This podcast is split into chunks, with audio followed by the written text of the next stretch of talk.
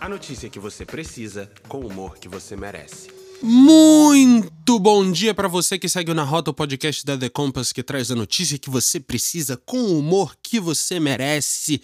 Hoje é dia 30 de junho de 2021, uma belíssima quarta-feira. E o que, que aconteceu com o ano? Mano, metade já foi, já passou.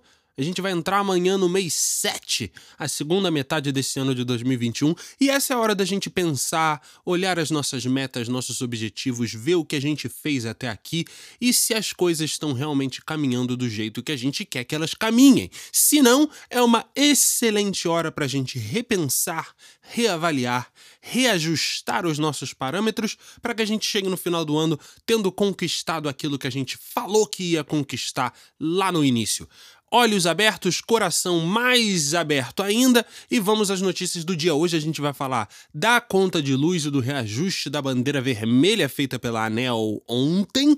Vamos falar também de Gisele Bündchen e Tom Brady. E vamos falar da Jim Pass. Ou seja, o Na Rota de hoje tem tudo a ver com energia. E se tudo der certo, ao final desse podcast, desse episódio, você vai estar com a sua energia lá em cima e pronto para atacar mais um dia incrível de trabalho. E já que o assunto assunto energia, vamos começar o dia dizendo que a ANEL, Agência Nacional de Energia Elétrica, aprovou ontem o reajuste da bandeira vermelha patamar 2 em 52%. Misericórdia.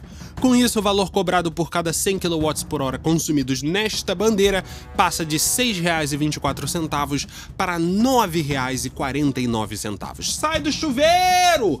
Você vai ouvir isso direto se o seu chuveiro é elétrico e sua mãe está em casa. O reajuste veio acompanhado de um pronunciamento do ministro de Minas e Energia Bento Albuquerque, feito em TV aberta, onde o ministro pediu para que brasileiros e brasileiras façam o uso consciente e responsável de água e energia daqui para frente.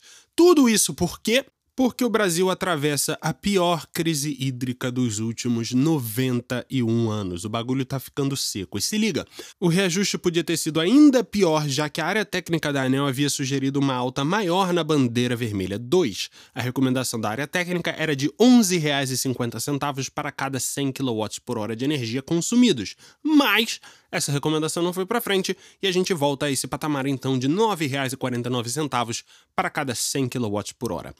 Mas ainda assim, o novo valor da bandeira tarifária vermelha patamar 2 começa a valer já em julho e, ao que tudo indica, a bandeira vai permanecer acionada até novembro. E o que mais sofreu reajuste? Bom, a bandeira amarela sofreu um pequeno reajuste de R$ 1,34 para R$ 1,87. E a bandeira vermelha 1 cai de R$ 4,16 para R$ 3,97. Mas, pelo amor de Deus, o que são estas bandeiras? Sigam-me os bons. O último reajuste no sistema de bandeiras tarifárias aconteceu em 2019. O sistema foi criado em 2015 para facilitar a compreensão do consumidor sobre o custo de geração de energia no país. A bandeira verde entra em ação quando os níveis dos reservatórios de água no Brasil estão altos e, com isso, não há necessidade de chamar o reforço das usinas térmicas. A bandeira amarela chega junto quando as condições de geração de energia no Brasil não estão tranquilas e nem favoráveis. Ainda assim, o Brasil consegue gerar energia suficiente sem o apoio das usinas térmicas. As usinas térmicas têm um custo de geração de energia mais alto do que as hidrelétricas. Portanto, quando elas são acionadas, geralmente isso não é uma boa notícia para o consumidor. Agora, as bandeiras vermelhas são acionadas quando os reservatórios das usinas hidrelétricas estão abaixo dos níveis níveis de segurança. Sendo assim, o governo aciona as usinas termoelétricas para garantir a entrega de energia para a população. Agora, como a energia térmica é mais cara para produzir, o gasto extra é repassado ao consumidor. Isso me lembra muito uma velha canção do Rapa, onde eles cantavam: Ó oh, Senhor, pedi pro sol se esconder um pouco pouquinho. Pedi pra chover, mas chover de mansinho. Pra ver se caía uma planta no chão, planta no chão. E, e. Uou, uou, uou. Uou, uou, uou. Oh, yeah, yeah, yeah. Oh, oh, oh.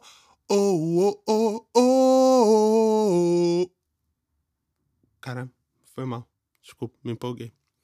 É aquilo, se não chover, o bolso vai doer.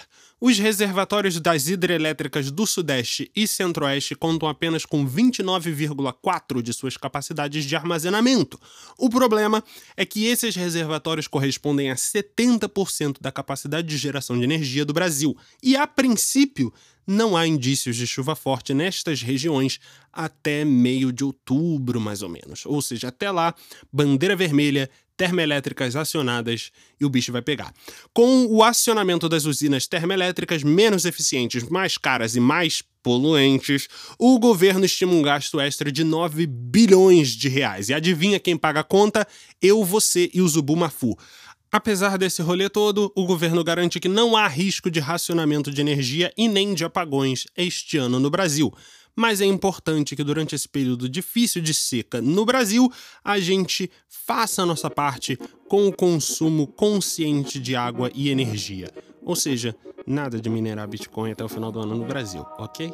E já que o assunto é energia, vamos falar de Gisele Bündchen e Tom Brady, o astro do NFL americano, que são os mais novos executivos de criptomoedas do mundo. Na onda de famosos que estão migrando para instituições financeiras, o casal anunciou uma parceria com a plataforma de criptoativos FTX. Em comunicado ontem, a FTX anunciou que Gisele e Tom Brady se comprometeram a fazer contribuições anuais para caridades em projetos escolhidos em parceria entre a modelo e a companhia. Além disso, Gisele vai assumir o cargo de chefe de iniciativas ambientais e sociais, com foco em aumentar o compromisso com a redução da emissão de carbono no processo de mineração de Bitcoin. Além disso, a modelo e businesswoman vai se encarregar também de promover diversidade na empresa e em instituições não governamentais. O Brasil está bem representado? Tá ou não tá? E lembra daquele papo de ESG? Tá aí um exemplo prático de como o mundo das celebridades e personalidades se merge ao mundo dos negócios, com companhias procurando cada vez mais se alinhar aos indicadores de Environment, Social and Governance, ESG, meio ambiente, social e governança. E por falar em governança, parece que virou moda aportar em unicórnios brasileiros. Energia lá em cima para mais este unicórnio que dobrou o seu valor de mercado